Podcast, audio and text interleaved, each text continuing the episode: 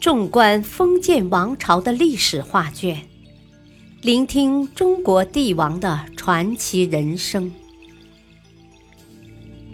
请听《中国历代帝王》珍藏版，主编朱学勤，播讲汉乐，第一章：开天辟地。秦，秦始皇兵马俑。一九七四年春天，陕西临潼的一个农民在自家院子里打井，无意中从两米多深的地里挖出一些陶俑的碎片。消息传开后，人们议论纷纷，考古部门则引起了高度重视。他们派来专业勘探人员，从此尘封于地下的两千多年的文化宝库与世人见面了。这就是闻名海内外的兵马俑。经过五年的开发和建设，一九七九年的国庆节，规模宏大的兵马俑博物馆开放了。只见在地下五米的地方。整整齐齐地排列着上千个武士俑，他们和真人一般大小，身体呈现古铜色。他们排列成三列向东的队伍，每列有武士俑七十个，仿佛是军阵的前锋。后面紧接着是步兵和战车，看上去是军队中的主体。左右两侧各有武士俑一百八十个。仿佛军阵的两翼，西面的一列武士俑则如同军队后卫。兵马俑身上还有多处文字，据专家研究，一些是陶匠的名字，一些标明了俑的出处，还有一些文字则有待破解。只见这些武士俑身穿铠甲，手里拿着青铜兵器。几十匹战马昂首嘶鸣，好像马上就要出征。整个军队处于整装待发的状态。从如此威武雄壮的气势中可以看出，秦始皇为完成统一大业而展现出的军威。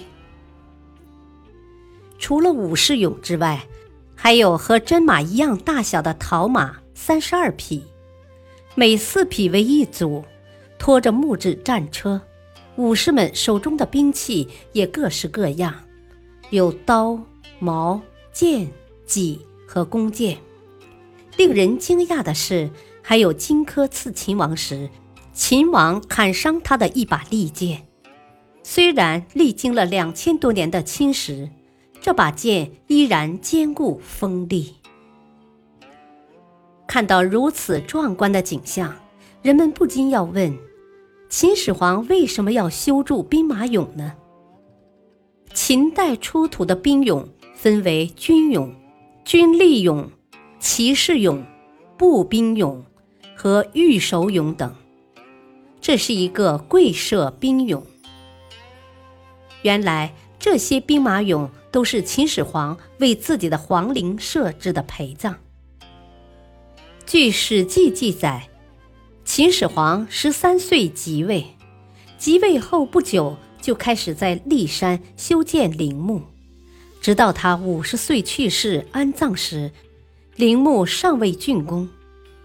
秦二世时继续修建了两年，前后历时近四十年。一般来说，皇帝都少不了为自己安排陪葬用品。根据研究人员的发现。秦始皇陵四周分布着大大小小约四百多个陪葬坑，里面包含有各式宫殿和奇异珍宝，兵马俑就是其中之一。在挖掘过程中，考古人员又发现了第二个兵马俑坑，于是他们将其命名为二号坑，最初发现的那个称为一号坑。没过几年。三号坑和四号坑也相继出现了。这些被挖掘出来的武士俑整体风格浑厚简练。如果仔细观察，他们的脸型、发型和体态、神韵均不相同，可以看出来自不同的地区或其他民族。脸上的表情将人物性格表现得栩栩如生。秦始皇兵马俑位于陕西省临潼县西阳村附近，共发现四个俑坑，总面积二点五万平方米。已发掘两千五百多平方米，估计应有武士俑七千多个，驷马战车一百多辆，陶马一百多匹及大量青铜兵器、车马器。俑与实物真人真马同大，始建于秦统一六国后，项羽入关时遭焚毁。秦兵马俑坑的发掘出土，为研究秦代军队编制、作战方式及雕塑艺术等方面，均提供了重要的实物资料，被称为世界第八大奇观。这些兵马俑具有极高的艺术价值，可以说是以现实生活为基础创作的，手法细腻明快。布局井然有序，气势辉煌，生动地再现了当年护卫皇城的御林军形象。